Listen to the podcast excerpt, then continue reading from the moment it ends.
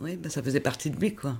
Donc soit je l'acceptais, soit je l'acceptais pas. hein. Donc euh, si je l'acceptais pas, ben, je partais.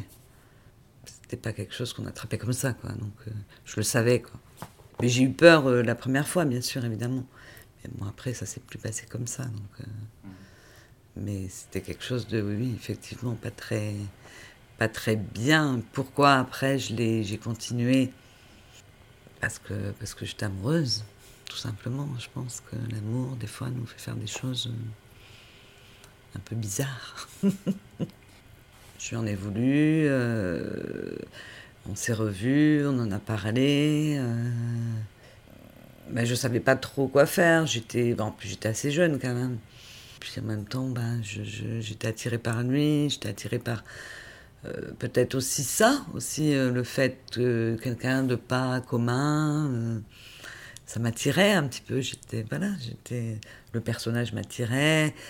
C'était un homme, un grand gaillard de 1m86 en super forme, euh, beau comme un dieu. J'ai continué, malgré euh, ma famille qui m'a un petit peu. euh, qui me disait Mais qu'est-ce que tu fais Ça va pas, t'es folle.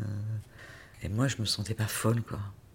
Je me sentais juste humaine.